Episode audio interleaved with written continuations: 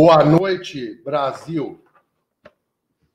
É, a matéria de hoje vai ser dedicada a responder perguntas ainda represadas de episódios anteriores e também tem uma certa polêmica que eu notei que pela internet vieram vários questionamentos, também em forma de pergunta, outros de ligações, etc é, arguindo e se referindo ao lado da exposição nacional da, do Jumento Pega com relação ao município de Franca, estado de São Paulo. Então, nós achamos por bem separar um bloco de perguntas, depois separar um bloco de perguntas pertinentes à exposição, e se a gente tiver ainda um saldo remanescente de tempo, a gente trata de outras perguntas ainda. Mas pelo que eu analisei aqui, que eu ouvi falar e das conversas que eu tive com algumas pessoas, eu acho que nós temos um tema bastante amplo, alguns temas bastante amplos a serem tratados, que provavelmente nós não vamos ter tempo para tudo, né? Para criar um terceiro bloco de perguntas. E talvez eventualmente a gente consiga só responder o que vem ainda hoje durante o programa. É, vamos Aproveitar também para dar as boas-vindas para o Marcelo, que voltou da Ásia. Então, eu queria pedir para o Gustavo fazer a incorporação no grupo do, da Gabi primeiro, do Marcelo também. Um tanto faz agora, o Marcelo é recém-chegado ao Brasil, é igual pão. e, se possível, depois também incluir a Gabriela, para a gente começar a dar andamento na Boa matéria. Noite. Boa, boa noite. noite, boa noite, Gabi. Seja bem-vindo, Marcelo. Muito obrigado, ainda acertando aqui os fuso horários, mas estamos aí. É, deve, no começo deve sentir um pouquinho, né? Marcelo, acho que com relação à Olimpíada em si, não tem muito mais o que ser tratado, uma vez que faltava muito pouca coisa a acontecer quando nós fizemos é, a, a matéria da semana passada, né? Salvo engano. É isso mesmo, né? É, na, na última vez que nós conversamos, já tinha, já tinha sido realizadas as provas individuais de salto lá e depois só faltava o, as, as equipes, né? O Brasil acabou sendo classificado para a final com entre 10 equipes, mas acabou terminando em sexto lugar com as novas regras. É, o que não é tão assim relevante para a gente mostrar imagens deles. É importante sexto lugar no mundo, sem dúvida nenhuma. É uma boa conquista, mas é, teria um charme a mais se a gente tivesse aquele tão esperado ouro olímpico da minha empolgada camisa amarela da semana passada.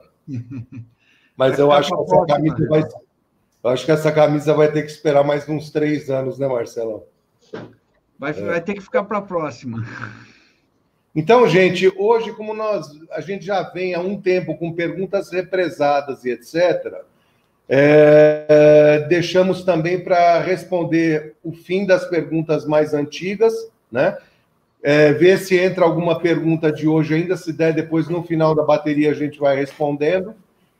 Mas eu acho que nós temos qualquer coisa por volta de 15 dúvidas e algumas das perguntas, elas são perguntas que levam até mais tempo para serem respondidas, que se referem inclusive a companheiros nossos da raça que faleceram em 2006. Então nós temos aí bastante e contribuíram muito para a pega também.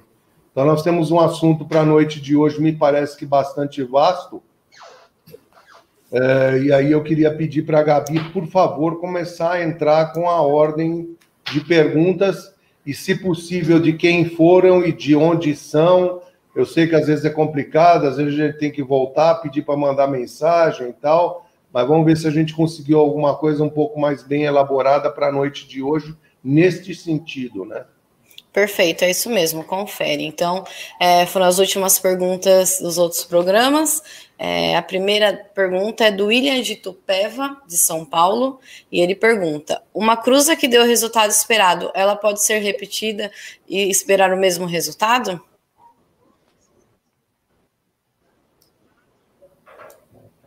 William, é, ela pode, obviamente, ela pode ser repetida desde que ela seja assim de, de, de boa, bom resultado, né? É, senão a gente tem que começar a procurar variantes. O que acontece é que no acasalamento, eu estou entendendo aqui que ele está falando de Moares, Gabi, ou ele não se referiu a isso em Hum, específico. Não, ele, não, ele não deixou claro o que seria. Porque é, isso aí é assim. O jumento com a jumenta é 50% de, de influência no acasalamento de asininos para produzir jumentinhos e jumentinhas. Ponto. Aí o que vale é aquela teoria que eu mencionei numa das lives anteriores, falando das famílias que se acertam e das famílias que não se acertam tanto. Né? Quando a gente vai para a hibridação, para acasalamento de jumento com a eguada, então nós temos que levar em conta alguns aspectos. 70% do acasalamento, quem manda é o jumento. Só que tem características que a influência é meio a meio, como por exemplo as pelagens. Então, se a sua preocupação é pelagem, vale aquela velha lei das ervilhas, salvo influências de alelos, né? Então, pelo de rato é dominante e do turdilho também é dominante, são pelagens dominantes. É, o turdilho mais do que todas e o alazão ou o ruão são as absolutamente recessivas. Então, quando você acasala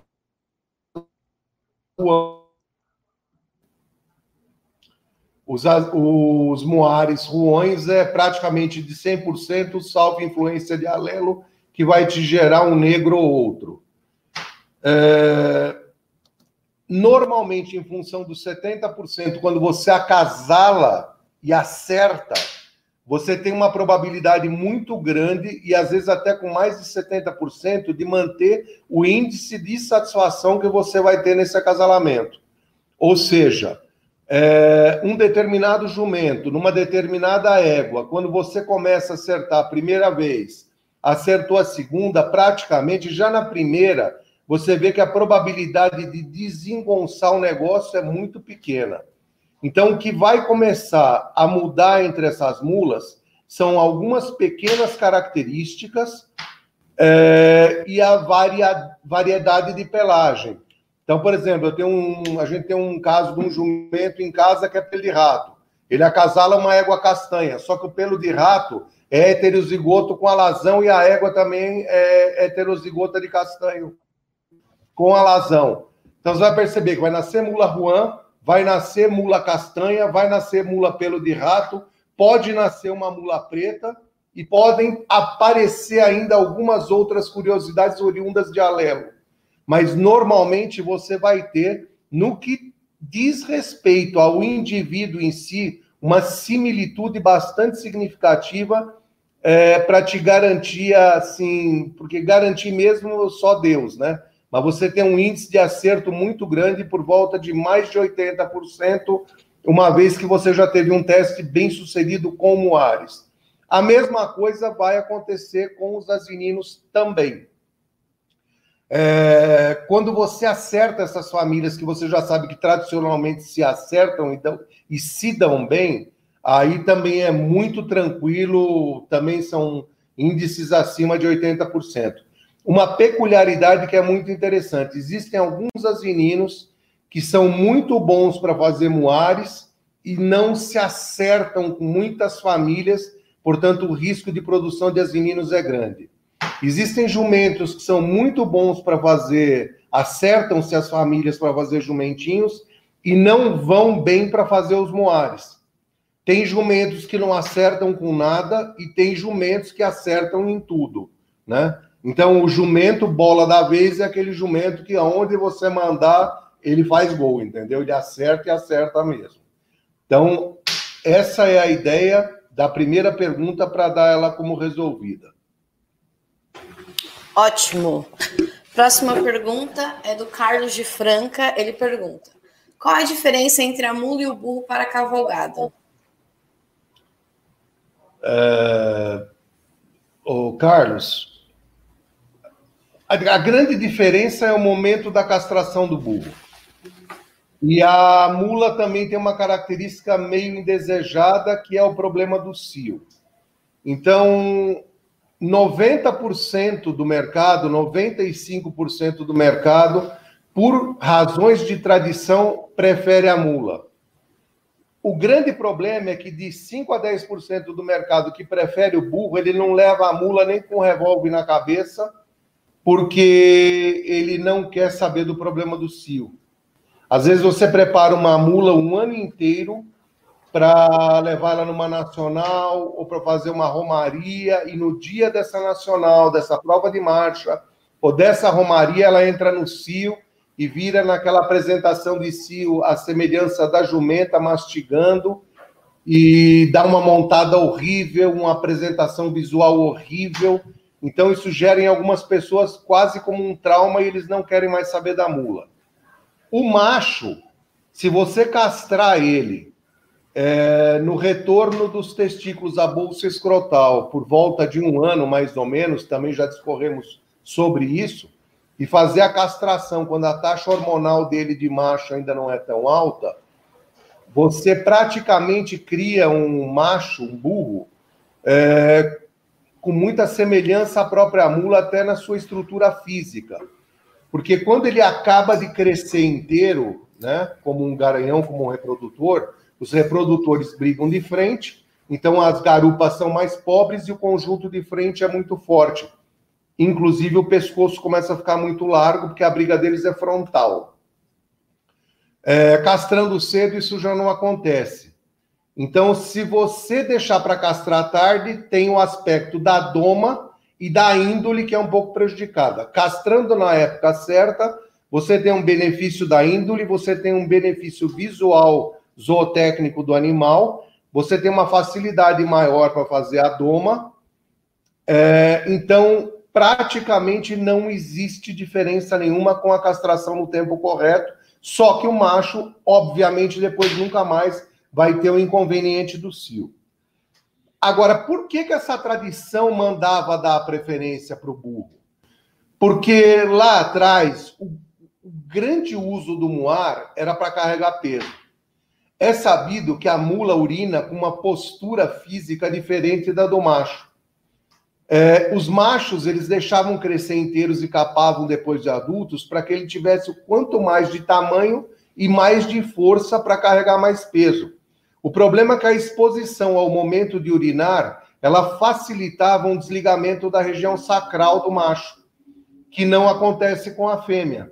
Hoje, quando você castra o macho mais cedo e usa ele só para a cela, ele também cria uma musculatura mais pobre na frente e apresenta uma garupa mais recheada como a da mula. Continua tendo o problema da exposição ao urinar? Sim, mas normalmente são animais que hoje não são submetidos tanto a peso como eram no passado. Muitos animais para carregar coisa, porque não haviam os caminhões.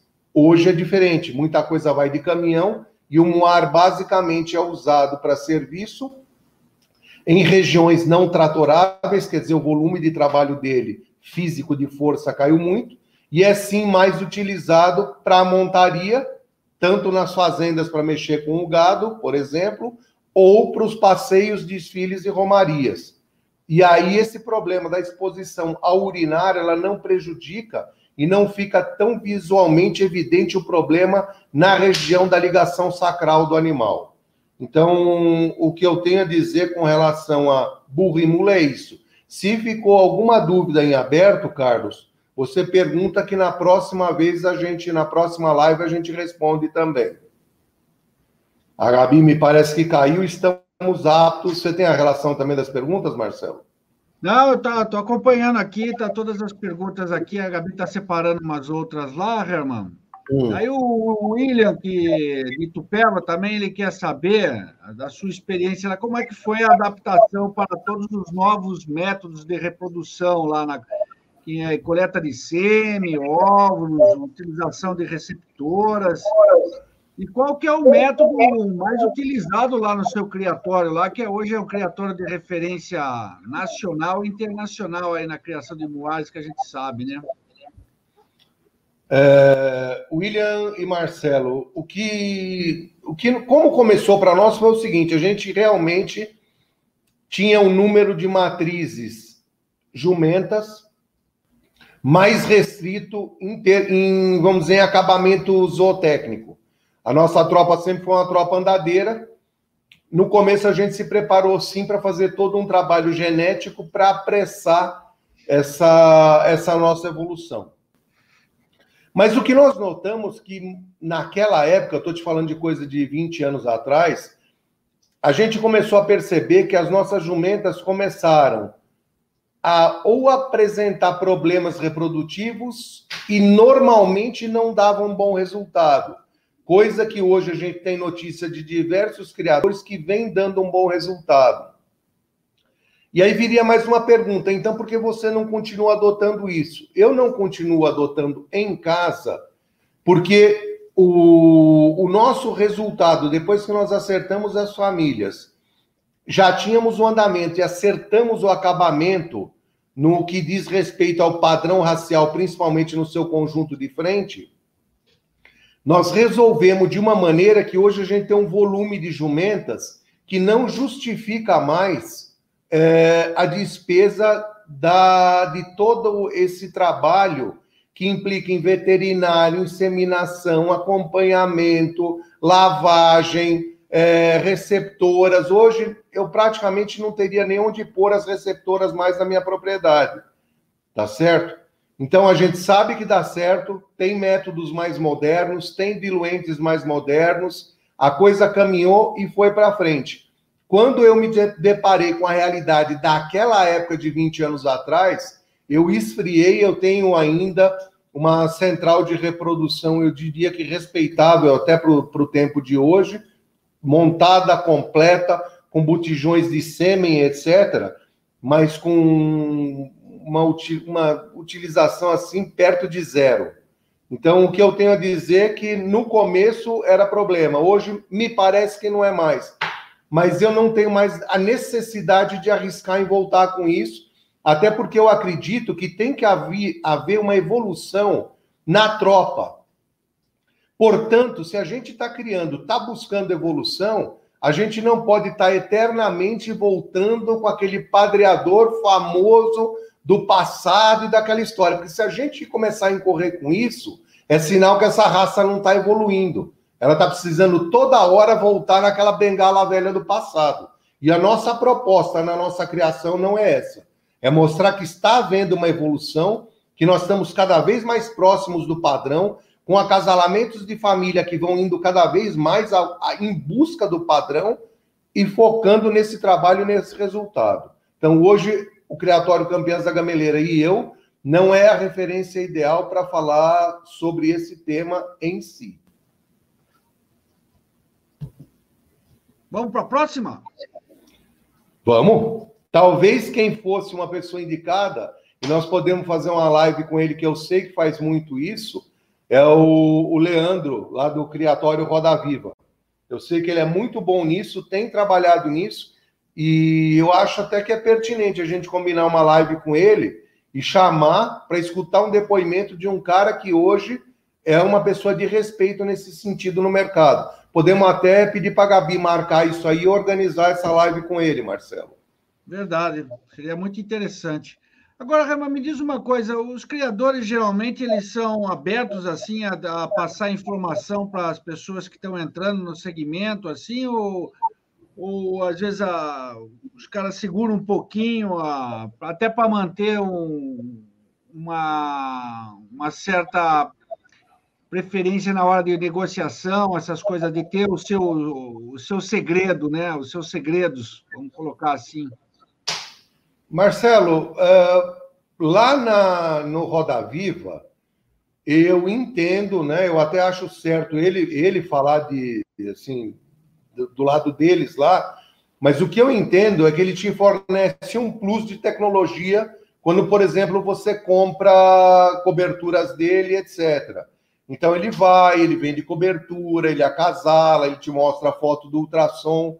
O Leandro é um cara extremamente profissional, né? É nota 10. O serviço dele é nota 10. Eu mandei quatro jumentas lá, voltaram as quatro cheias, as quatro vieram a termo. Tem inclusive as imagens do momento em que o embrião é, apareceu mesmo na tela do computador.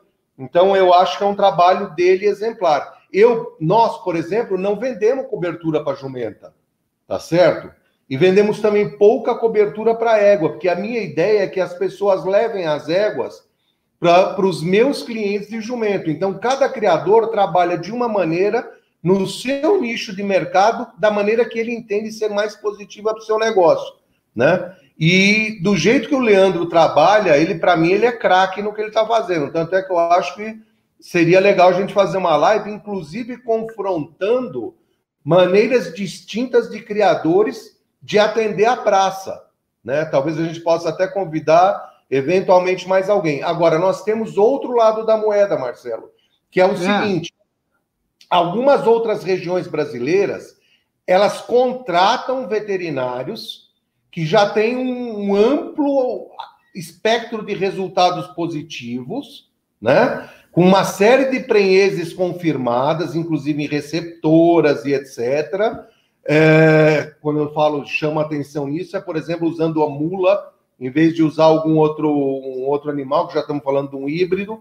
Então, por exemplo, a região lá do Triângulo Mineiro é uma região que tem veterinários que a gente sabe que tem nome fazendo esses experimentos. Aí não é questão do criador abrir a porteira e mostrar como é que é e etc. É meramente questão de você pegar um bom profissional que existe naquela região, ou alguns, eu não sei bem como é que é, contratá-lo ou contratá-los e fazer esse resultado brilhar na sua propriedade. Ah, você acelera o tempo de processo? Acelera, né? É que, infelizmente, hoje, com tantos anos que a gente tem de criatório, não é mais do que o nosso caminho, tá, Marcelo? O Rami, lá na, na gameleira, lá no Criatório Campeões da Gameleira, qual que é a mãe de. a melhor mãe em jumentos que você está usando lá? Tem, tem. Não é Olha, é uma só, acredito, né? Tem, deve ter mais de uma opção lá. É, que me ocorra agora, Marcelo, assim, rapidão, são algumas. Que, e algumas que chamam muita atenção. É, uma delas é a fantástica da Vale Verde, tanto é que eu queria fazer aquela primeira matéria com Astolfo e não deu certo. Ela, sem dúvida, é uma delas, mas nós também temos outras. Uma é a Lavra da Gameleira, que é uma filha do Juazeiro, e ela também é filha de uma jumenta que veio da Vale Verde, que é a Ana da Vale Verde. Por isso é que eu queria a presença do Astolfo também, porque eu não tenho só uma jumenta boa que veio dele, né? A gente tem algumas lá. E além da lavra, eu também já tenho uma criação de jumentas, que são jumentas lá de casa, por exemplo, a Luta e, e algumas outras, ou irmãs, ou primas, mas a gente tem um time. Agora, historicamente, o que acontece? A Fantástica está comigo há praticamente 18 anos. Então é óbvio que ela tem um histórico de parições com assim um número gigantescamente maior do que uma jumenta que hoje estaria com oito anos ou coisa semelhante assim, ou talvez dez, né? Então hoje eu te diria é a fantástica. Agora, se eu vou te dizer que é a fantástica quando as outras tiverem a idade dela, eu já não posso te garantir isso. Eu sei que a fantástica é páreo duro, até porque está parida de novo está coberta de novo e eu estou torcendo para ela estar tá cheia de novo. Né? A jumenta é fera. Ela só joga a medalha de ouro no chão, Marcelo. E jumentos lá? Eu sei que você usa muito o Japurá, o Itarantim, mas tem umas coisas. Daí tem aquele jumento lá do posto que você trouxe também faz, não faz muito tempo. É, Marcelo, o tempo anda. Faz tempo sim. Eu comprei o jumento em dezembro de 17. Cara. Né? Não é à toa que nós estamos com a cabeça e a barba branca, sabe? Coisa vai andando. O jumento chegou em casa em janeiro de 18. Parece que foi ontem que você foi lá com, com o Calu lá e voltou com, aquele, com o jumento do posto. Parece mesmo. E infelizmente não foi ontem, não. É, Marcelo, a prática nossa com os asininos, é, ela, ela não é uma, meio, meio uma rotina normal todo ano. Então, já que você falou dele na época que ele chegou, quando chega um indivíduo novo, que a gente tem uma esperança e acredita nele, que é o que nos leva, inclusive, a adquiri-lo, é o seguinte: a gente pega mais ou menos 70% da tropa e vai nele de uma vez. e deixa 30 para os acasalamentos que as famílias se amam, porque a, exposição está garantida daí. O que a gente notou com o posto, por exemplo, é que também acertou. Então foi embora no, no acasalamento. Primeiro ano foi uma, um volume assim, por volta de 70%. É, e nos anos normais, depois de estabelecido, você pega o jumento que te dá os melhores resultados e bota 50% da tropa nele, que é o que a gente faz hoje com o Japurá da Gameleira, que inquestionavelmente é o nosso melhor reprodutor. É, o jumento do posto está perto disso? Ele está perto disso. Ele está sendo bem usado? Está sendo bem usado. Foi há alguns anos usado até mais do que eu deveria na minha teoria, porque ele tem mais idade, os testículos já estão menores, ele já não praticamente não tem dente nos incisivos, já caiu tudo. Então, ele é um jumento que tem que ser aproveitado. O que eu poderia dizer aí é o seguinte: em épocas normais, tradicionalmente correndo em bica corrida de, de dia a dia, de ano a ano normal, sem chegar novidade no criatório. É usar o japurá na metade, usar Itarantim com 20%, Itarantim da gameleira, e usar o jumento do posto, que é faraó da tradição, usar o jumento do posto em 20%. E aí você vai falar, mas e o resto? O resto, Marcelo, aí esses 10% restantes, são jumentos que a gente vai pegando também por consequências familiares e vai arriscando ele em algumas famílias para ver como é que vem o desempenho dele Assim você vai avaliar se algum desses novos, dos 10% que você começa a testar, fica como reservado do padreador principal no momento de infortúnio. Então, o jogo corre desse jeito num ano normal, convencional, sem novidade. Próxima. Maravilha, maravilha. Eu queria ouvir um pouquinho a história do Hernani Cordeiro e a, e a contribuição que ele deu para a raça pega, que parece que ele tem um papel muito importante aí na formação da raça, né? É, Marcelo. Importantíssimo, importantíssimo. É, Hernani Cordeiro, ele não era só juiz da pega, ele era juiz da BCZ também. Por isso ele era muito influente em alguns criadores do jumento pega que tem a criação consorciada de jumento com gado. O pai dele, o seu Darwin da Silva Cordeiro, já era criador em Almenara, Minas Gerais, no nordeste de Minas, de Indo Brasil, Nelore e tropa de pega e burro e mula. Quando esse senhor, esse seu Darwin faleceu, foi tudo para o Hernani. O Hernani teve um desempenho muito importante. Ele, ele é um ele é um assim um, um, um, cara de uma de uma inteligência grande. Tudo que passou no caminho dele, ele teve a percepção de aproveitar, enxergar, entender e aproveitar. E isso fez dele um, um craque. E ele tinha noção também dos acasalamentos das famílias. Como ele vivia no Nordeste de Minas, consequentemente, ele era muito atrelado ao sul da Bahia. Por que eu estou falando isso? Porque tinha no Nordeste de Minas toda a tropa da Aliança. Para cima, ele tinha toda a tropa do seu Aliomar, que também era amigo dele. E também tinha a tropa do Campo Novo na cidade do lado, que era Jequitinhonha. Então veja que oportunidade o Hernani teve de conviver com as pilastras da raça lá atrás. Tudo que ele olhava, ele aproveitou.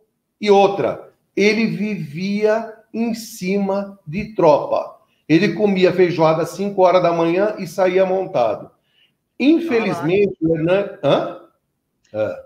Tá Infeliz... doido, Feijoada é, não, ele, era, ele era da Pavirada.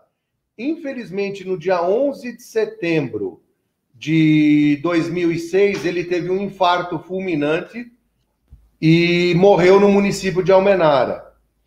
E isso foi desastroso para alguns criadores que dependiam e dependiam muito dele.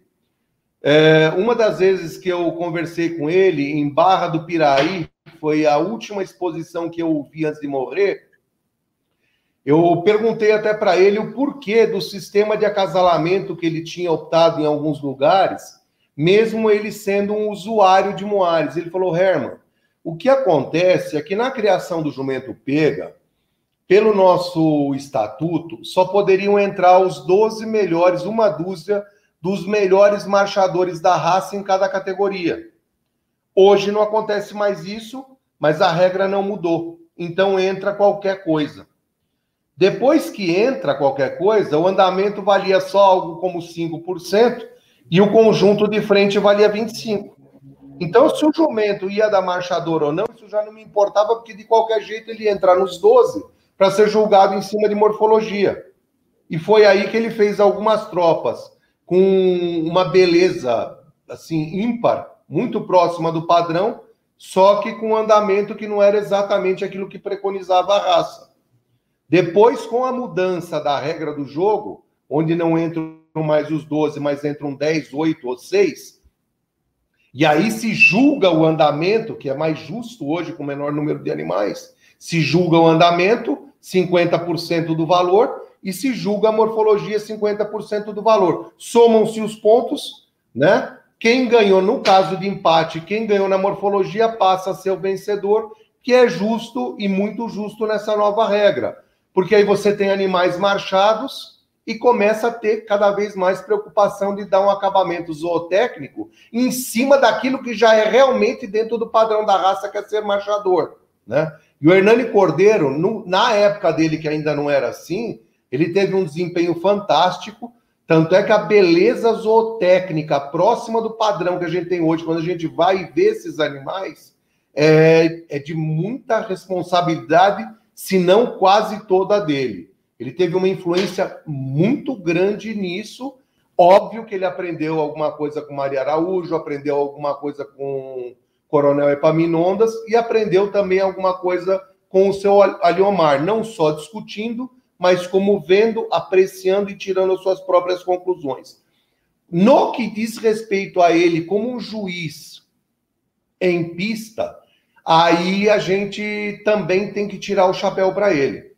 Ele, por causa dessa perspicácia dele, o Hernani levantava, ele ficava sentado, quietinho, ele levantava, ele olhava os animais, num piscar de olhos o julgamento estava feito e resolvido, e ele voltava e sentava na cadeira dele.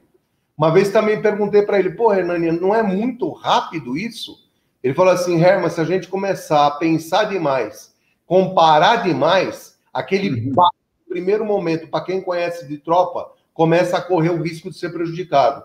Então eu prefiro manter o meu padrão de levantar, definir e comentar aquilo no que é o meu na minha primeira pancada visual quando eu comparo os animais. Ah, eu acho que tem que ser respeitado se você analisar, porque todo julgamento é subjetivo, algumas coisinhas assim que eventualmente poderiam ser contestáveis, elas são insignificantes, mas insignificantes mesmo, dentro dos resultados e das avaliações que ele fez, que ele nos ensinou a fazer ao microfone, né? É, então nós temos aí uma boa parte dos criadores que também acabou aprendendo muita coisa com ele. Então, Hernani Cordeiro faz muita falta na raça pega e foi um cara importantíssimo. Morreu aos 63 anos em 2006 em Almenara. Ou seja, vale aquela regra lá, a primeira impressão é a que fica, né? Já que ele tem todo aquele embasamento, toda aquela formação de leitura, é bater o olho e o que ele fazer aquela radiografia mesmo e, e, e não, não, tentar se aprofundar muito, porque senão aí se perde nos detalhes, né, Herman? É, exatamente. Era bem assim mesmo. Eu tenho uma pergunta. Aqui... Desculpe, Marcelo, te cortar. É, era interessante porque às vezes eles faziam um julgamento em dois ou três.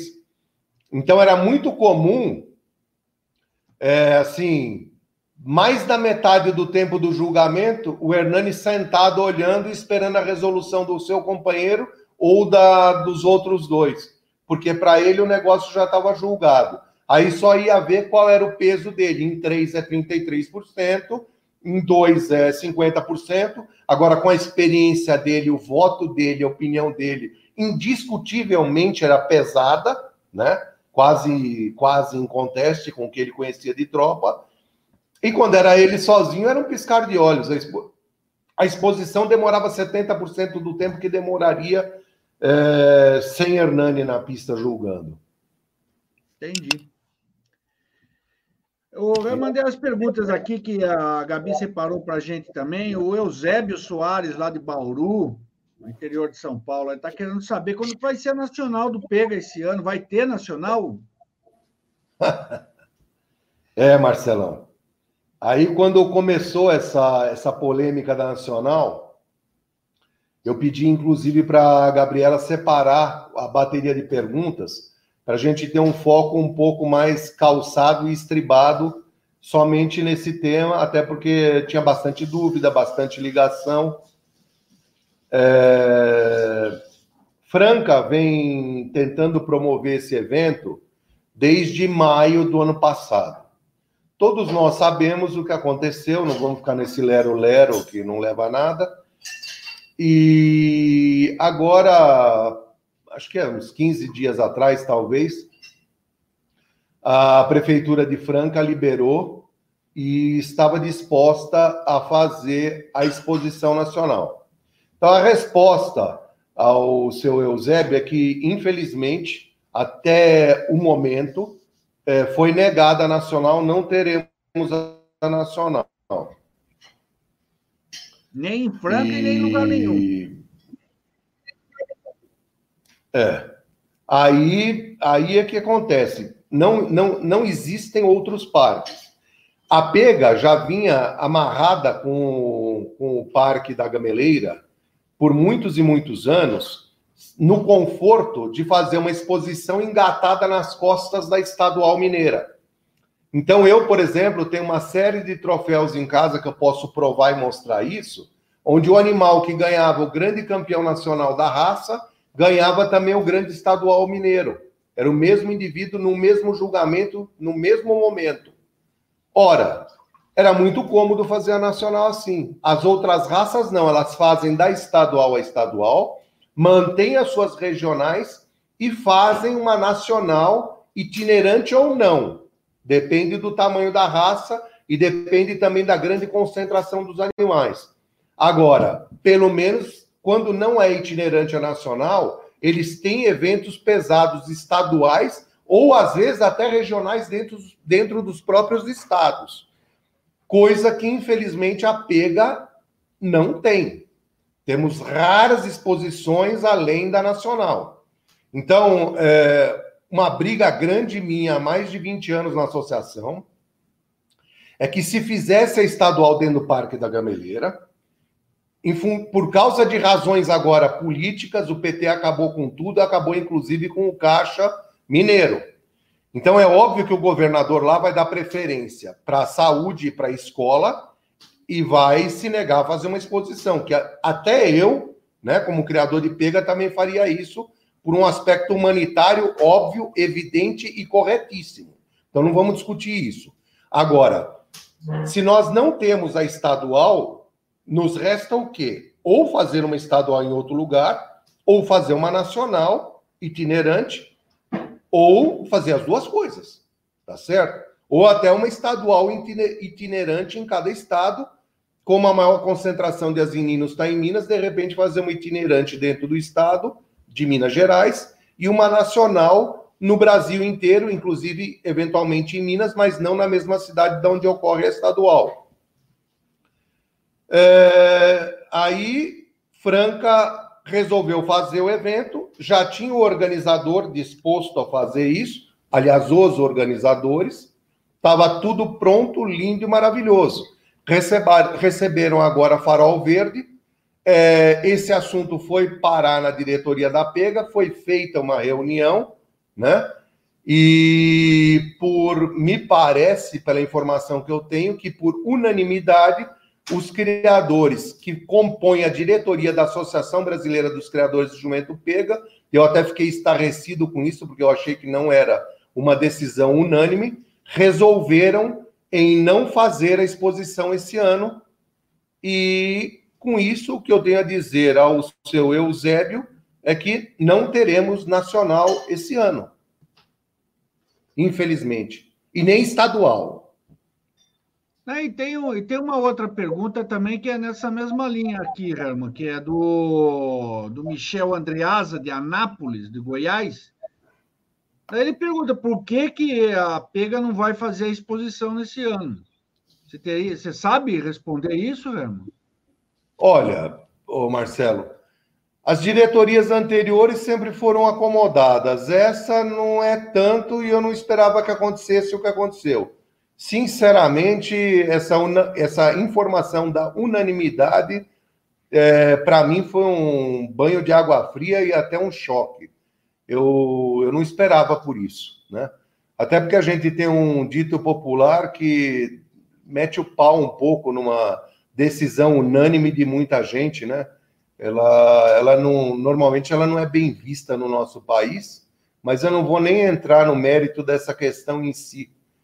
É, as alegações é, que eu tenho escutado, que foram dados para uns e para outros, elas, a mim, elas não, não convencem.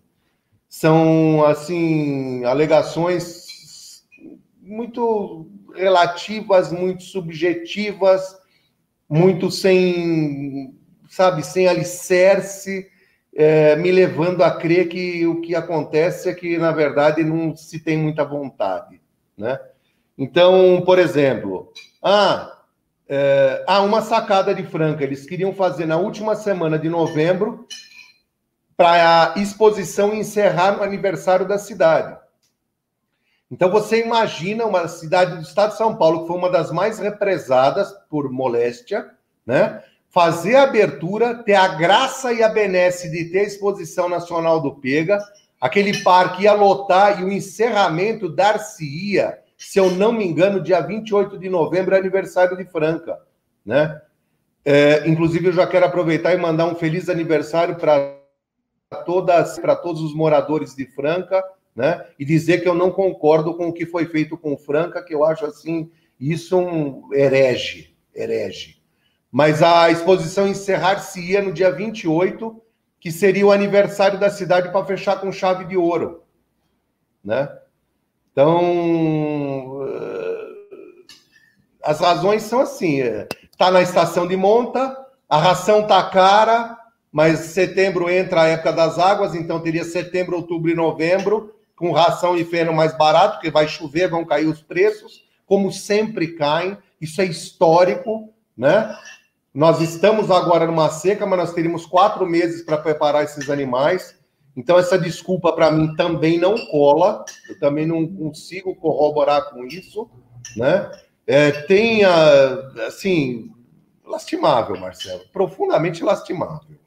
É, porque deve ser bem frustrante para o criador, né, Rema? Ficar dois anos, a gente sabe a situação difícil que está passando, mas eu fico pensando também, poxa, Nacionais do Pega não é um evento assim de reunir grande público, é mais um evento, às vezes, mais de confraternização, de encontro entre os próprios criadores, né? É, o momento você tem conversado com outros criadores sobre essa questão de ficar dois anos sem ter evento, Rama, e assim, tem até uma pergunta aqui também do. do deixa eu ver aqui, porque é, é, do, do, do, José Geraldo Almeida, que é, que é, o que eu perguntei também, né? Que é qual, qual é a sua opinião passar dois anos sem ter um evento do Jumento Pega? E, e, complemento assim, se você tem conversado com outros criadores sobre essa frustração de ficar dois anos sem poder se encontrar, sem poder, né, nem tanto a questão de avaliar os animais, mas de poder fazer esse, essa reunião aí, né? Olha, Marcelo. Mesmo é... seguindo alguns protocolos, tal, de distanciamento, aquela coisa toda. Marcelo, vamos lá. Primeiro que o negócio agora com a vacinação está desmoronando. Nós temos mais quatro meses para ter efeito de vacina, que é o quarto país em vacina do mundo, né? As nossas UTIs já estão começando a cair para menos de 50% de ocupação. Daqui a pouco tá tudo batendo lata. Então, essa desculpa também, Marcelo, para mim é mais um encosto, mais uma bengala para quem não quer fazer, né? Ou talvez uma parte de uma muleta, uma cadeira de roda, sei lá. Então, a desculpa também do, do da chuva e do preço das coisas, para mim também não tem nada a ver. Agora, um, um calço que a turma tem para não querer ir é que o mercado, nessa, nessa época de enclausuramento humano, o mercado ficou aquecido e se vendeu muita tropa. Agora eu queria ver esses criadores resolver ficar em casa se não tivessem vendendo nada. Eu concordo com você que não é uma exposição que reúne um volume gigantesco de gente, mas você tem uma série de pessoas que se dirigem ao recinto para ver o julgamento, para ver a avaliação e para adquirir os seus animais e alguns criadores novos para entender da raça, se aprimorar e é quase como uma reciclagem de entendimento é, do, do julgamento dos animais perante o padrão para um, uma raça que quase não tem exposição. Então, essa, essa exposição teria que existir de qualquer maneira, nem que fosse a título de reciclagem, com porta fechada para não cair no esquecimento padrão e, eventualmente, filmada para a gente poder vender os animais, né? Como sempre foi, porque você acaba vendendo indivíduos com preços, às vezes, com premiações né, de campeão nacional, com preços, inclusive, relevantes em cima do que seria um preço tradicional no criatório, pagando até toda a sua despesa de deslocamento para um parque de exposição e as inscrições dos animais. Isso quando você não vende dois ou três. Então, Marcelo, eu continuo não entendendo o porquê dessa posição. O que aconteceu, Marcelo José Geraldo, eu não consigo entender já porque não foi feita no ano passado. E entendo menos ainda o que está acontecendo hoje. Eu, sinceramente, não entendo. É, deve ser bem. Sem falar que eu não, não, concordo e, assim, eu estou decepcionadíssimo com a atitude da diretoria. Deve ser bem frustrante. E tem bastante pergunta nesse sentido aqui, Rama, desse negócio da, da exposição. É, tem ligação de 5 em 5 minutos disso aí. A Adriana Sabatini. Você também, você também Marcelo, Marcelo, desculpe. Não, eu que peço desculpa. Você também perguntou com relação à opinião dos criadores, né? Isso, a gente é. Você tem conversado com os criadores sobre isso. É. A gente sabe que tem alguns criadores que são mais acomodados, meio daquele. É, é. E eu conversando com eles até no ano passado, eu sentia que eles estavam com medo de não vender e não ter resultado e não querer ir. Esse ano, alguns mudaram de opinião pelo que me disseram, mas não pelo resultado da votação na diretoria. Então, eu estou aí agora com a pulga atrás da orelha e num cheque desse negócio. Você entendeu? Agora, tem criadores que dizem: é, eu gostaria de ir e eu queria que tivesse exposição.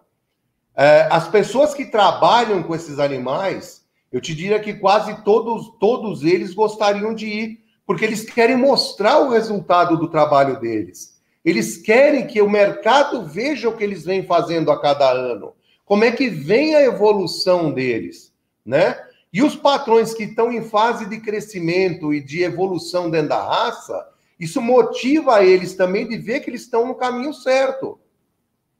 Agora, se não tem nada, eu vou me dedicar para isso para quê? Em vez de ir para fazenda, eu vou para praia, né?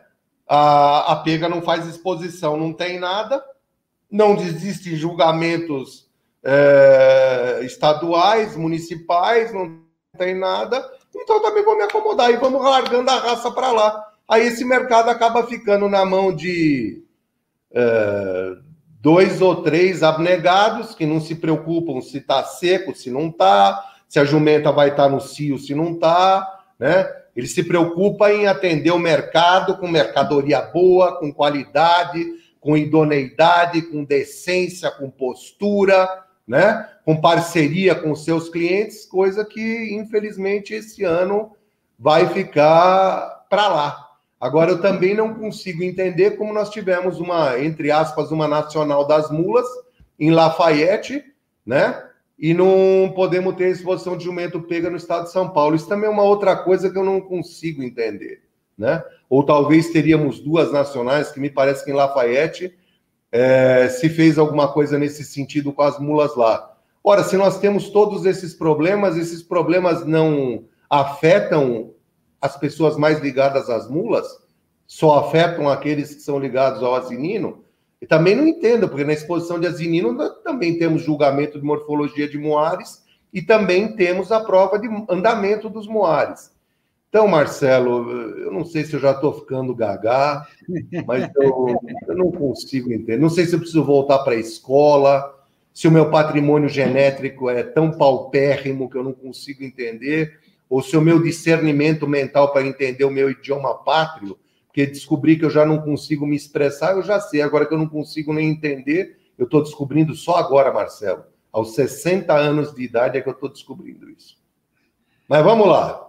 Ah, então, então vê, vê essa aqui, ó, do João Andrade, lá de Belo Horizonte, lá. Que você acredita ser frustrante para os amantes da raça ficarem confinados e, e, e alguns expositores também, né? Marcelo, essa pergunta, mais ou menos, nós acabamos de responder ela nas entrelinhas é. do, da, da outra. Então, é, João André, sem dúvida nenhuma, é muito frustrante é, eu, eu, entendo que, inclusive, foram dois anos jogados na lata do lixo no que tange a entrada de criador novo. Quando eu falei lá que o cara vai para comprar um jumentinho, que ele tem interesse de adquirir um animal novo, né?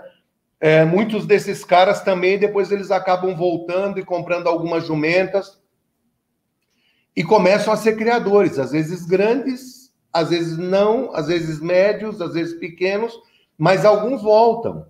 Agora, com a facilidade adicional que nós temos de premiação com a variedade de pelagem, você dobra o espectro de prêmios a serem conquistados no que diz respeito a zinino.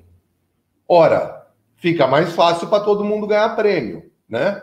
Então, isso motiva muito também as pessoas a irem. Quem é que não gosta de voltar com um prêmio para casa e botar, eventualmente, ou na sala de troféus do Aras, ou em cima da mesa do Aras, ou numa prateleira no Aras, ou às vezes até nos grandes centros, levar aquilo e botar é, numa sala de reunião do cara, às vezes botar na sala dele, onde ele trabalha, onde ele passa a grande parte da vida dele acordado, né? Olhando aquele, aquele, sei lá, aquela motivação de trabalhar até para ele comprar mais animais, melhorar o plantel, sabe? tudo isso aí se perdeu, foi jogado na lata do lixo. Jogamos dois anos na lata do lixo, Marcelo. Então, frustração é pouco. Eu diria indignação, fosse o termo correto para isso. É, e tem várias perguntas aqui nesse sentido, viu, Rama? Eu vou até passar para você assim uma, um, apanhado geral aqui, porque daí você já faz um comentário total aí também do, do que as pessoas estão falando aí, né? Que, que o, o do, do, José Geraldo de Almeida já te passei, né? A Adriana Sabatini de Ribeirão Preto já aconteceu no passado de haver promotores interessados e a BCJ pega não aderir à ideia de realizar a exposição, que acho que você já comentou alguma coisa nesse sentido, depois pode falar mais alguma coisa também sobre a frustração dos amantes da raça ficarem confinados sem exposição. Daí a Maria de Carvalho de São Paulo está Marcelo, Marcelo, calma, enxurrada de pergunta assim não dá, calma. Né? Não, é, é são não... relacionadas ao que você já falou, né, Fernando? Não, não, no passado é uma outra coisa. O que acontecia no passado era uma ideia de, uma, de, uma, de um outro grupo de diretores com outro presidente aonde se fazia só num lugar, sabidamente por própria conveniência e pela facilidade de controle em cima daquele, daquele evento, é, que não é o que está acontecendo hoje, né? Haja ah, visto que o nosso presidente, por exemplo, não é um criador de jumento pega. É, por isso é que eu quero fazer a separação das coisas, tá certo? Então, é, deixa eu passar essa pergunta, então, assim, formular ela direitinho aqui, que é a, pergunta da Adriana Sabatini de Ribeirão Preto, Rema, que ela está perguntando como já aconteceu no passado de haver promotores interessados e a, BC, e a BCJPega não aderir à ideia de realizar uma exposição. Como é que é isso aí? É. A, a ideia da diretoria era não deixar a Nacional do Jumento ser itinerante. Só que com isso ela sequestrava a Nacional das Mulas. E obrigava que a final da Nacional, até quando contava a ponto de outras exposições, fosse dentro do Parque da Gameleira. Tá certo? E isso era um, um problema muito sério, porque às vezes o camarada não queria ir para a gameleira porque o momento da entrada dos animais num recinto do Estado segue todo ele um protocolo e uma regra única. Agora, nos últimos dois anos ou três anos é que mudou isso. Mas antigamente a mula era obrigada a entrar num parque numa segunda-feira ou num domingo para ser julgada só na seletiva, na sexta-feira ou na quinta-feira, ou na classificatória, dependendo do número de animais que tinha. Então, esse tempo e essa parada grande, esse estresse que a mula ficava, era muito ruim, muito mal visto. E mais um problema, a acomodação dos muares não se dava nas cocheiras da gameleira. As cocheiras eram para os asininos, até porque elas são muito pequenas. Aquele pavilhão 7, pavilhão 8, são, são cocheiras feitas para asininos. Então, as mulas tinham que ficar no curral lá embaixo, na pedra. Tá certo? Tudo isso ia gerando aquele ranço. E aí as pessoas tentavam, pelo menos, separar a nacional das mulas da nacional do asinino, aonde se julgaria, então, uma estadual do asinino, seguindo os preceitos do, do governo estadual, por ser no Parque da Gameleira. Eu não sei se está sendo claro para entender o que eu estou falando. Está sendo claro? Não, está claro, está claro. E aí, quando essas pessoas queriam tirar essa nacional e fazer dela uma itinerante, que também seria o show para a gente mostrar os nossos muares, porque a grande sacada do jumento pega é a produção de mulas, né? Então essa nacional seria fatalmente itinerante com muita entrada de dinheiro, com muito capital, como o senhor Fernando Quagliato uma vez conseguiu fazer em Ourinhos uma nacional, levando os asininos e levando as mulas. Ele bancou tudo lá, tá certo? Então se fez lá um tremendo de um evento. São chances que não se pode perder. É, às vezes as pessoas, não, não é todo mundo que tem o patrimônio do esquagliato, então não consegue fazer para tudo, mas consegue para fazer para mula, né? Então deveria se fazer essa, esses eventos e deixar a nacional ser itinerante. Simplesmente por vaidade de fazer junto, o que acontecia? Aquela diretoria e aquele presidente de então simplesmente batia a porta na cara de todos os promotores de evento ou você faz as coisas do jeito que eu quero ou não tem. Agora, quem é que entra com dinheiro? Quem é que banca coisa? Quem paga, né? Então, eu acho que é melhor a gente ter 10 eventos no ano patrocinados de altíssimo nível do que uma vaidade mal resolvida no final do ano e, e, se perder como se perderam, eu posso te dizer que não uma centena, mas seguramente dezenas de promotores de eventos de prova de marcha de Moares também foram para o Beleléu por negligência de presidência e diretorias antigas. Tá? Qual é a próxima pergunta? Eu respondi inteira não, a pergunta Daí tem a questão também aí que você falou por cima e que você pode se aprofundar um pouquinho mais, que é dos patrocinadores, né, Rema? E daí tem a Maria Odília de Carvalho, que está perguntando aqui se não é ruim para os promotores verem cair por terra um evento idealizado e como você acha que os patrocinadores entendem isso? Olha, o Marcelo, aí, na minha opinião, é muito ruim, né? É um organizador que faz se predispõe a fazer uma exposição, veja o caso, vamos falar agora especificamente de Franca, que nós separamos o, o final da live para tratar mais desse assunto. É uma pessoa de muito boa vontade, de uma tratativa ímpar, de uma decência, ele, o grupo dele, ímpar, né? Ele tá vai em todas, dele e do, do grupo dele. O Carlinho tem mais um agravante que ele vai em todos os parques de exposição onde dá em julgamento de Moares para convidar todo mundo para ir para Franca. Isso não é novidade, porque ele sempre fez. Esse ano ele teria um atrativo adicional, que a, a, seria a Nacional dos Asininos. Né? Para quem que ele fez isso? Só para ele? Não, ele fez isso para nós, porque nós não temos estadual em Minas mais. Então ele foi um pai que caiu para nós do céu e nós simplesmente batemos a porta na cara dele. Agora eu te pergunto se é frustrante ou não. Ele foi atrás do prefeito, né? Numa situação muito ruim de, de momento, e no final do ano ele ainda conseguiu fazer. Tá certo? Agora, não se faz sem dinheiro. A prefeitura ia entrar com a parte dela e tinha os promotores. O que vai acontecer? Eu não sei se ele vai, se Franca vai querer fazer o ano que vem ou não.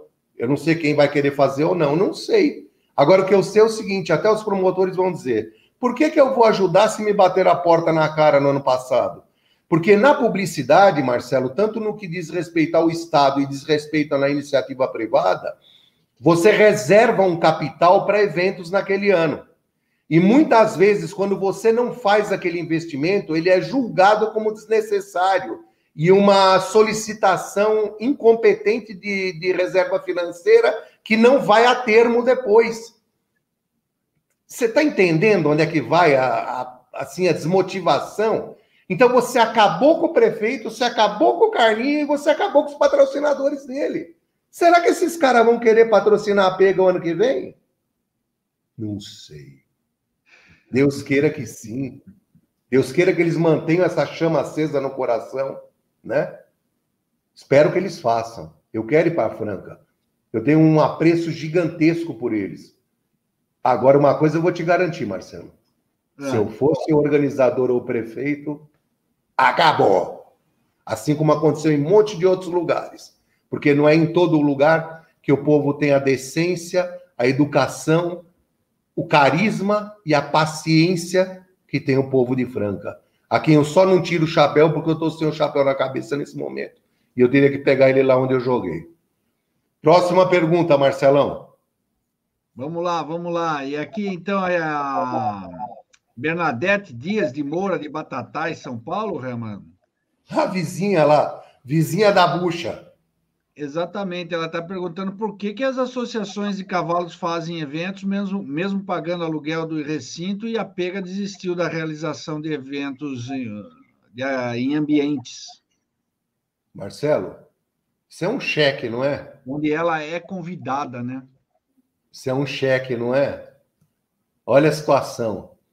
Não vamos nem falar de outros estados e de outras raças, vamos nos restringir ao nosso estado.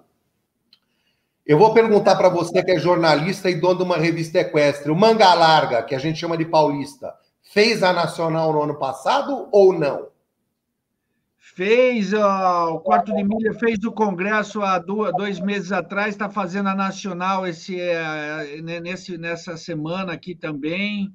O ano passado, mais grave, fez, certo? Fez. O também fez.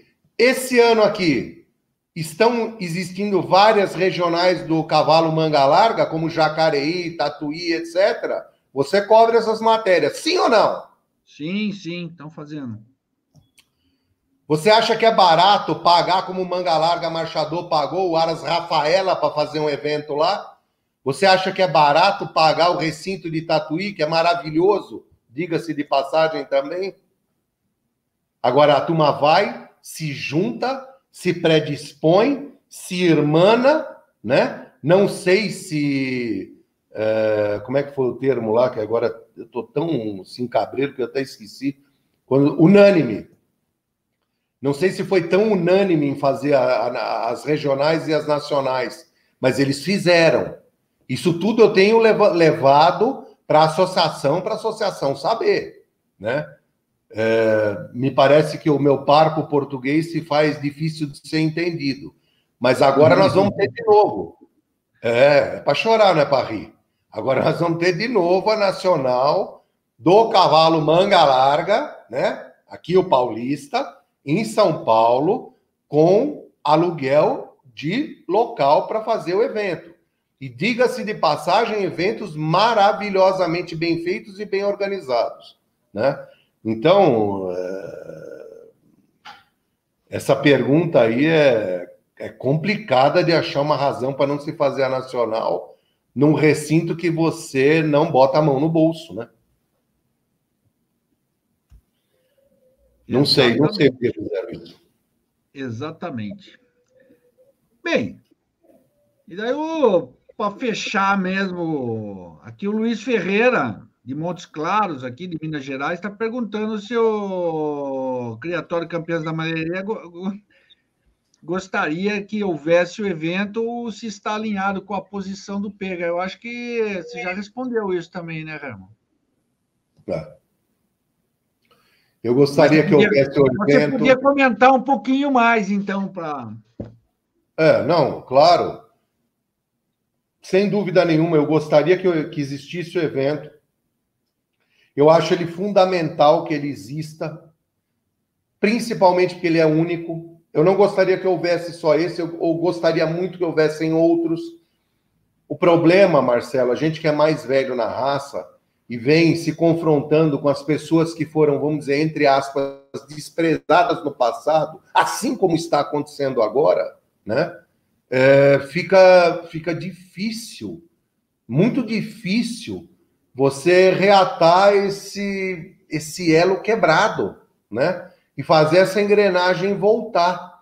Ao contrário de quando você fomenta, quando você incentiva, quando você recebe bem essas pessoas, não vamos fazer, vamos conversar com os criadores, né? Ah, a ração tá cara, o feno tá caro, vamos ligar para os criadores e falar assim, pô, não dá para cada um de nós mandar um a 4 mil, sabe? Não é possível que um criador de pega, então ele tem que parar de criar.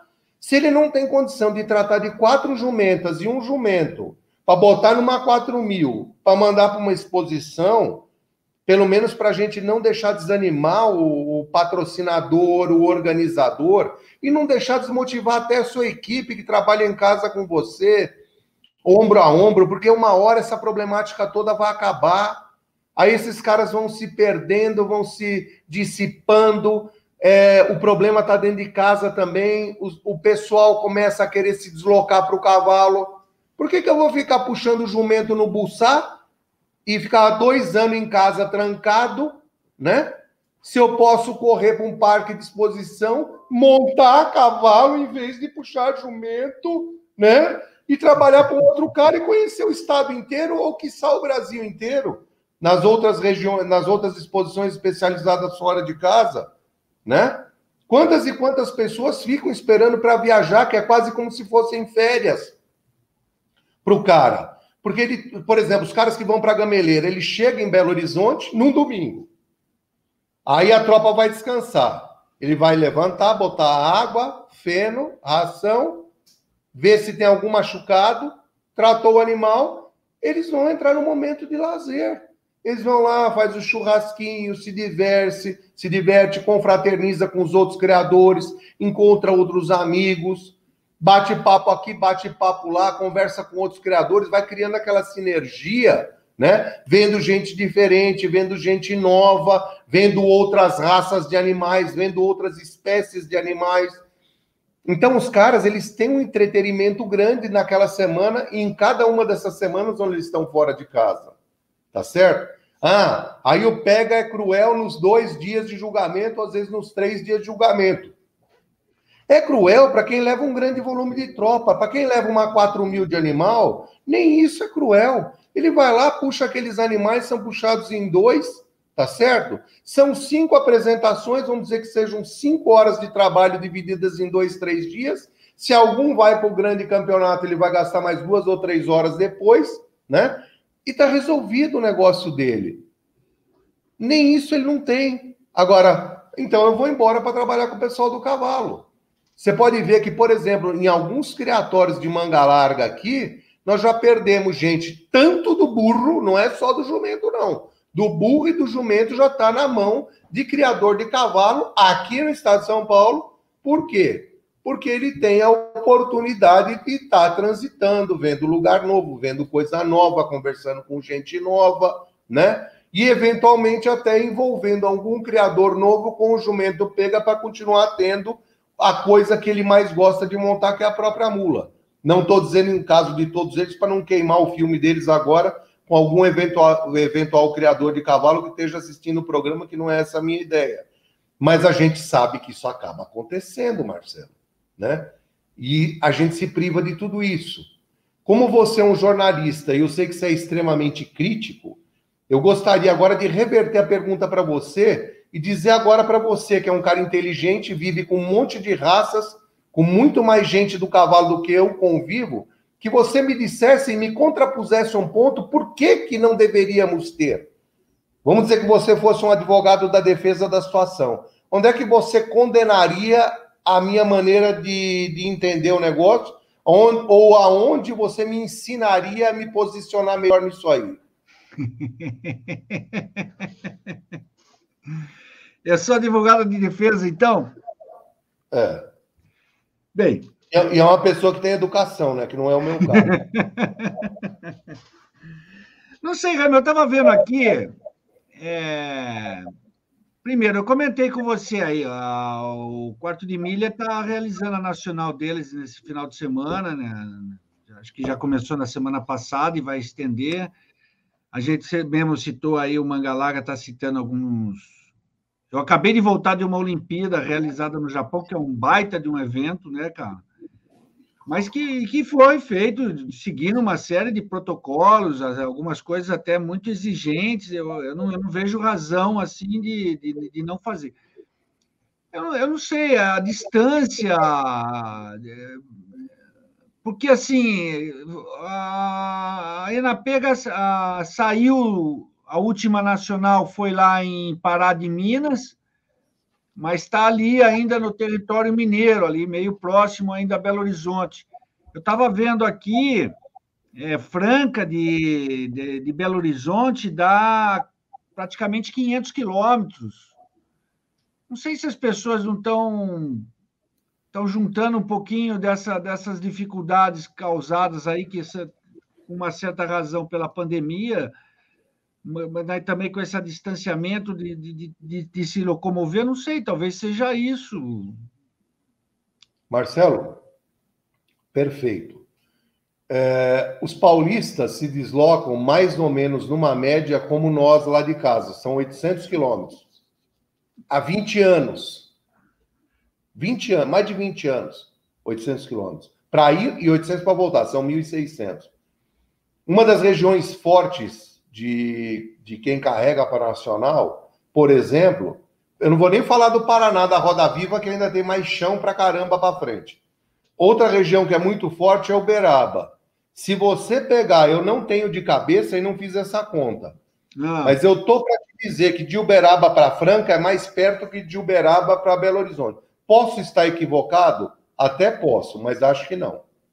Não, já te falo já aqui, quer ver? O, é, eu falei que o é. Franca, Belo Horizonte, é, 489 quilômetros, 500 quilômetros, vamos botar aí, vai. Certo. É, Uberaba vai dar o quê? Ô, louco. Que Uberaba que é, é, pertinho, é pertinho assim de... É perto, Triângulo Mineiro. Eles estão no oeste do estado de Minas Gerais, e embaixo já é, embaixo de Uberaba já é Ribeirão Preto. De Ribeirão é, Preto para você... Franca, se eu não me engano, são 70 quilômetros. É, é, mais perto do você sair da sua casa aí para o Criatório Campeões da Merenda, dá 120 quilômetros, Ramo. É, aí está. Dá para ir a pé, Marcelo. não gasta nem óleo, você pega a tropa e puxa a pé, tá do lado do parque. Dois dias de viagem puxado vai tudo. É Lógico que eu estou brincando, aí a pé, né? É isso que eu estou falando. Quer dizer, até a posição geográfica, ela não é ruim, não. Até para quem vem do Pará, se bobear, é mais perto Franca do que Belo Horizonte. A Karina está mandando uma mensagem aqui falando que dá 140. A Karina Marangoni mandou essa mensagem aqui no meu zap aqui, falando que dá 140 quilômetros. É isso aí, eu vi agora aqui no Google, aqui dá 120, 140, que seja, isso daí não muda muita coisa. 140 quilômetros aí, ó. E de Uberaba para a capital deve dar... Oi? Independente da quilometragem ou não, né, Herman? O fato é que, que nem você falou, poxa, tem pessoas que se locomovem 500, 600, 700, pra, sempre para sempre ir lá pagar a meleira, uma, uma hora tem que mudar um pouco isso, tem que facilitar um pouco para outras pessoas. E, e, não é nem facilitar para outras, é dar essa, esse movimento mesmo de envolver outras pessoas, né? Não é nem questão de facilitar ou dificultar, Marcelo. mas de, de, de, de envolver outras pessoas, ainda mais, como você colocou, sendo que está você oferecendo todas essas facilidades. Quer dizer, tem um parque, tem as pessoas predispostas, tem o apoio da prefeitura, a liberação. Como é que vai fazer isso? Se vai abrir ao público? Não vai ser uma outra história, mas pelo menos tem essa. Bem, não vai abrir, já está aberto. Marcelo já está aberto. Franca já abriu. Agora, Marcelo, que não é visto não é lembrado. E o que não é visto não vai a conhecimento público. Se a gente começar a carregar essa tropa e levar ela para outros estados, por que, que nós não podemos fazer uma nacional em Cuiabá? Por que, que nós não podemos fazer uma nacional em Campo Grande? Ou mesmo né? aqui em São Paulo, né, Herman? Não, São Paulo acabamos de rechaçar. Acabamos de rechaçar. Né? O Estado, que querendo ou não, é o maior poder aquisitivo do país. Não é só tributário, é o maior poder aquisitivo do país. Nós não vamos fazer uma exposição em São Paulo com tudo na mão? E vou te falar, ó, em novembro, você falou aí que, a, que o Mangalaga fez a nacional deles o ano passado, que foi uma baita de uma nacional lá na, no Centro Hípico Tatuí. Eu acabei de voltar de viagem, estou ajudando também na organização. O Centro Hípico Tatuí está organizando um encontro entre as raças, inclusive a Pega vai, vai ser convidada oficialmente. Vocês aí que são vizinhos lá, vão, vão ser convidados oficialmente, vai fazer um evento em novembro lá, reunindo todas as raças. Já está certo isso também. Que bom, né? Eu vou. Eu vou. Posso ir a pé, são 30 quilômetros, vou de qualquer jeito. E se fosse 3 mil quilômetros, eu também ia. Porque eu vou. Marcelo, eu tô cheio de ficar em casa né? Embora que a minha vida praticamente eu não, não tive nada dessas neuras todas aí. É, eu já era associado de outras raças de cavalo. Quando eu vi a pujança do número de exposições e a vontade, é, e também por necessidade de éguas com maior tamanho e diagrama é, de andamento mais diagonalizado, eu virei agora recentemente criador de manga larga também, né? Por quê? Porque eu quero ir nas exposições, eu quero ser convidado, eu quero ver. Eu estou cansado de ficar em casa esperando de braço cruzado aparecer um jumento pega, ou então ficar na, ir para a praia, porque eu não tenho outra coisa para fazer. Entendeu? Então isso aí também para mim já cansou. Eu vou sair de casa, não tem jumento para ver, eu vou ver cavalo. Poderia comprar uma jumenta de um e de outro, como eu faço no Brasil inteiro todo ano. Todo ano, Marcelo. Não é 2017 o último jumento que eu comprei. É todo ano eu compro algum indivíduo para juntar no patrimônio zootécnico e genético que nós temos em casa, né? Agora, se não tem exposição, vou comprar o que se eu não estou vendo nada? Então, vamos comprar égua. Para você ter uma ideia, eu comprei nos últimos dois, três anos, eu comprei 30 éguas paulistas. Né? Baita, e umas Poderia ter comprado menos égua e eventualmente mais jumento. Hã? É, e avião. Comprei muito avião. Mas é isso aí, essa, essa é a, a, a minha posição é, super a favor dos eventos, né? E é, que eles sejam realmente. entender melhor lá. Marcelo, eu quero ir até para o Acre. Eu já estou ajeitando com o pessoal do Acre para poder fazer uma exposição. Ah, não vai fazer capega, não vai fazer com ninguém, porque não dá certo, porque não sei o que, não tem problema. Eu vou chegar lá e vou implorar para o cara, faz um evento aqui, nem que seja ligado com boi, né? Eu já sou filiado à BCZ, também tem essa, né? Eu faz um evento ligado com boi que eu quero carregar jumento, que eu quero levar a tropa para o Acre. Vou levar na Rondônia, vou levar no Acre, vou levar na Roraima, vou levar no, no Amapá, onde for, né? O que não dá para deixar é ficar nessa.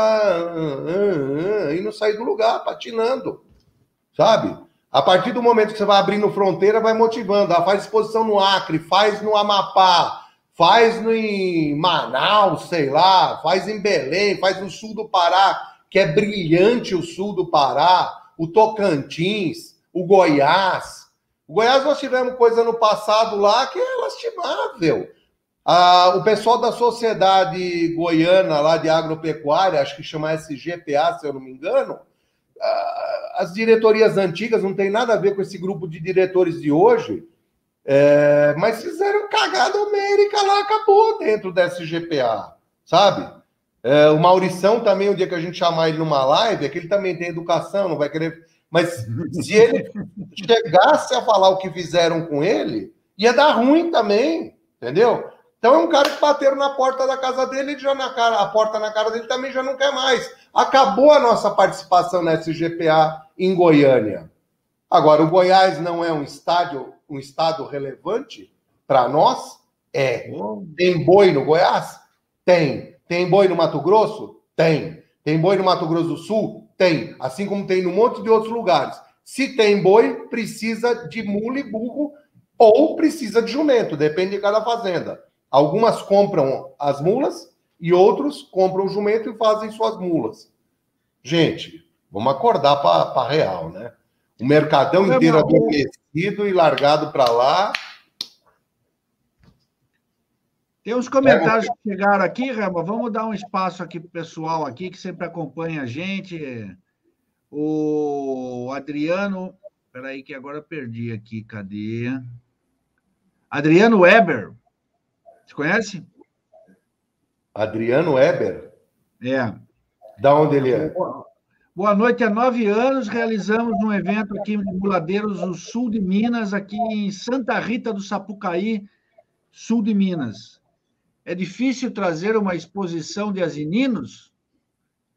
Pô, Adriano, está difícil trazer lá para Franca com toda a estrutura. Complicado, né? Entrou também uma pergunta que eu consegui ler aí do Ellison Barbosa, Alisson Barbosa, é. perguntando qual é o jumento, o melhor jumento de marcha picada que eu uso marcha em picada, isso, isso. Japurá também. Seguido Com do vários povo. corpos de vantagem, né, Herman? É. É, é, é uma judiação, até uma judiação falar isso, porque nós estamos tratando de dois indivíduos com discrepâncias de idade, de realidade de vida, desde o berço até aqui, muito distintas. O Japurá, primeiro, é muito mais novo. Segundo, que já veio de uma barriga onde ele, enquanto embrião, era tratado a pão de ló por intermédio da mãe. É, caiu no chão e vem sendo tratado a pão de ló o tempo todo. Também não é cinco vezes que ele é, não é à toa que é cinco vezes que ele é campeão nacional montado e nunca foi derrotado em nenhum parque de exposição, né? Então, um pentacampeão nacional merece respeito. Né? Gustavo, nós temos uma foto do Japurá, você consegue pôr aí? Que eu te mandei aí, não sei se está fácil, se você consegue. Eu tinha, eu tinha, eu estava mexendo aqui, tinha separado uma foto do Japurá, que até foi capa nossa da, da Horse, né, Remo? Foi. Zurrando, se eu não me engano. Foi. Até falando de, desse mercado aí, do potencial do mercado cada vez mais aquecido. É. Enquanto o Gustavo vê lá, eu dar um alô aqui para o pessoal que está mandando mensagem. O Alisson Barbosa, o Remo acabou de citar aqui, o Francisco Vitorello, o Witter Gomes, a Wanda, que acompanha sempre nos programas, Zenira aí, o Japurá aí, ó. Aí. Não é a capa essa. Né? Exatamente. Essa é uma foto. Essa foto é uma foto caseira, ela deve ter mais ou menos aí uns oito anos, eu acho, não tem, Marcelo? Por aí, por aí. É, além da conformação, a montada dele é, como indivíduo de cela é fenômeno. Mandar um abraço também para o Carlinhos e a Karina, que estão acompanhando a gente lá, que são justamente aí o casal aí que tá, estava se preparando para receber todo mundo lá em Franca, né? Mas é. vai ficar para uma outra vez, Carlinhos. Sinto muito. Quer dizer, nós sentimos muito pela gente, mais do que você, né? É. Mas agora de vergonha, Carlinho, de vergonha, eu como criador, eu já te convido a passar um final de semana lá em casa e pago o óleo diesel e banco a estrada inteira, é, porque não dá para deixar você em casa sem fazer nada, com a boa vontade e o casal maravilhoso que vocês são, sabe? Então, eu pode botar o óleo diesel e trazer a nota que eu banco a viagem. Gente banco boa mesmo. Aqui, né? Gente é, boa mesmo. É, com vergonha, mas fazer o quê, né? Marcela, também já estamos no adiantado da hora aí, chegando perto da nossa, do nosso final do programa. Do nosso tempo, é. é. Eu até acho que se não tiver mais nada aí, a gente poderia até encerrar para não começar a chorar agora, ouvindo a entrada e a participação do, do casal 20 de Franca aí. Pois é, né, Rema? Vamos terminar esse negócio aqui em alto astral, porque a gente, poxa, é tão chato a gente ficar falando essas coisas, já vivemos todo esse tempo aí enclausurados, mas vamos torcer para as coisas melhorarem nas próximas, nas próximas semanas, nos próximos meses. Agora de volta ao Brasil aqui, acertando meu fuso horário aqui, porra, vamos ver como é que vai ficar esses dias aqui, né? Fechando. Não, Marcelo, vai, vai melhorar. Nós vamos se encontrar na Nacional do Manga Larga, em Tatuí. E você também é meu convidado para ficar lá em casa. Já melhorou, já estamos em alta Fazer o quê? Né? Vamos lá, vamos beber uma cerveja. E agradecer o pessoal que acompanhou a gente, mandou a claro. mensagem. Semana... Lembrando que todas as quintas-feiras, às 19h30, de 30 não, e 30, é. às 19h30, programa Palavra do Tropeiro com o Herman. Mande suas perguntas aí pelo chat, pelas plataformas.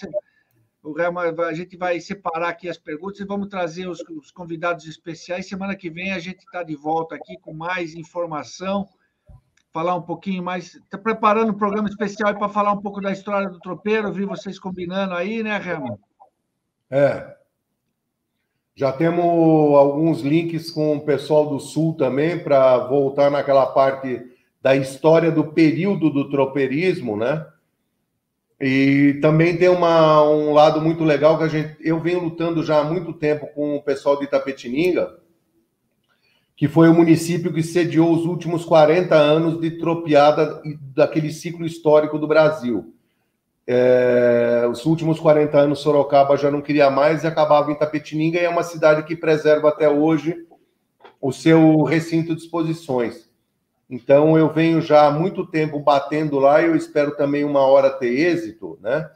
Perseverando nisso, para a gente fazer um, um evento é, no nosso estado, não só com a, o cunho muladeiro, né? Mas Barretos, por exemplo, tem um cunho muladeiro muito atrelado com a bovinocultura e o frigorífico e aquela história deles de vir trazendo gado. E Porá, além do gado, eles têm a tradição de se dirigir é, em romarias para certos centros religiosos e a reunião deles em cidades menores, onde todo mundo se reunia para fazer negócio de animais e etc. E, além disso, as disputas da prova de laço, que lá é muito forte com a mulada. A ideia em Itapetininga seria um cunho já calçado e estribado na história do tropeirismo, como cidade terminal do último ciclo de 40 anos, daquele período todo, né? E ali a gente acredita que tem um potencial imenso para ser garimpado, e a hora que começar a lavar aquela terra, vai sair ouro de lá também. Então, nós vamos acabar tendo mais um polo, assim como é Barretos e Porá, de tirar o chapéu, na minha opinião. Né? É isso aí. Bem, mais uma vez, então, obrigado. Lembrando, Herman, que assim, acaba, a, acabaram os Jogos Olímpicos, daqui uma semana começam os Jogos Paralímpicos. O Brasil não foi muito bem no hipismo, mas nós devemos ir melhor, muito melhor no Paralímpico, porque nós temos dois atletas muito bem cotados aí a ganhar medalhas. O Sérgio Oliva, que é um menino lá de Brasília, que já ganhou medalha de bronze no ano passado, no ano passado, não, na última edição, no Rio de Janeiro, e tem um cavaleiro que também vem aí, que é um menino que, que era, montava, era um cavaleiro que praticava adestramento normal, vamos dizer assim, sofreu uma, uma meningite meningocócica, perdeu os membros da, da, das pernas e com, pouco tempo depois voltou a montar uma história sensacional. Nós contamos essa história na revista Horse. Em 2018, em Traio, ele já ganhou duas medalhas de prata nos Jogos Equestres Mundiais e ele está assim muito cotado para ganhar medalhas e medalhas vai brigar por medalha medalha de ouro medalha de prata lá que é o Rodolfo Riscala que inclusive ele estava até disputando para para concorrer na, no adestramento normal mas em todo caso ele vai estar no adestramento paralímpico lá em Tóquio a partir da semana que vem a gente vai estar torcendo aqui por eles também. Ô Marcelo, a gente poderia a gente poderia anotar isso também. Quando vai acontecer essa Paralimpíada? Ela acontece, é, terminou a semana passada a Olímpica, são 15 dias depois começa a Paralimpíada. Eu até queria acompanhar isso também, mas ia ficar difícil ficar o tempo todo lá. Eu também, o credenciamento meu não ficou muito certo da Paralimpíada. Nós vamos ter que acompanhar essa parte aí, pelo menos esse, esse essa, nessa edição à distância aqui. Mas com a mesma atenção do que estivesse lá. Você acha, Marcelo, que em algum momento a gente conseguiria a adesão deles, nem que parcialmente, no nosso programa, para chamar. Tentar, podemos tentar. É. Podemos tentar. Seria muito, seria muito legal. Dá uma olhadinha nisso, eu acho que seria, primeiro, legal para o espectador, muito legal para nós, e seria a gente dar uma injeção de ânimo neles. Eu acho que seria muito importante para o Brasil também. O que você acha? Ótimo, ótima ideia. Quem sabe a gente consegue isso aí. Vamos pensar ótima nisso ideia. aí e fazer contato. E assim Vamos a gente encerra encerra o programa, né, Marcelo? Com chave de ouro. Encerramos. Então eu já vou pedir para deixar essa camisa amarela novamente, impecavelmente, a ser vestida dentro em breve, Marcelão. Que eu ainda continuo querendo ouro. Em é alto astral. Afinal Sim. de contas, o brasileiro não desiste nunca, Marcelão. É isso aí. Então tá bom, vamos encerrar, Marcelão? Faz suas vamos. considerações aí. Ah, minhas considerações já estão feitas. Eu queria mais uma vez só agradecer aí você pela oportunidade de estar aqui de volta, o pessoal que está acompanhando a gente, lembrar que semana que vem tem mais, mande perguntas, vamos criar uma coisa cada vez mais participativa. A gente quer o pessoal participando, interagindo com a gente aqui, que isso que é importante. Claro. Muito obrigado. Certíssimo, certíssimo, é isso aí. E outra coisa, Marcelo, a gente pode começar agora a fazer algumas filmagens e passar as filmagens no programa também, né? Agora que nós temos Isso. um pouco mais de liberdade com relação ao às críticas de convivência mútua e etc. Olha, então, então, então, então, eu vou dar mais uma ideia, então, Rama. Quem tiver alguns filmes, fotografia, manda um filminho para a gente, um filme curtinho, não pode ser muito longo, uns 15 segundos, 30 segundos, mais ou menos isso, com alguma questão ou para mostrar alguma coisa, um bicho seu aí que você quer compartilhar com a gente, que você manda aí para a gente que a gente faz uma, a gente prepara aqui para para dividir com os nossos outros espectadores aí. Olha, em alta resolução, né? Ótimo. Em alta resolução. Essa facilidade.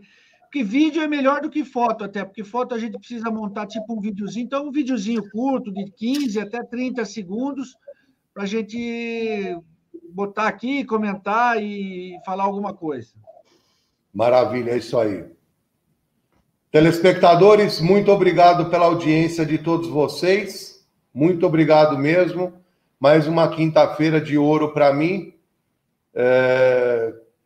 Nem tudo é... foi maravilhoso, mas o... eu acho que, mesmo no, no sofrimento, a gente tem que ter assim, uma uma força e lutar por dias melhores com determinação, com boa vontade, com decência, com cara limpa, né? E queremos todos um Brasil melhor. Eu queria agradecer toda a equipe que trabalha para esse programa ser realizado, a Gabi, o Marcelo e o Gustavo e mais algumas pessoas adicionais que aqui ou lá ajudam a gente ter essas noites de quinta-feira que eu considero maravilhosas. E assim eu encerro o programa de hoje. Boa noite, Brasil!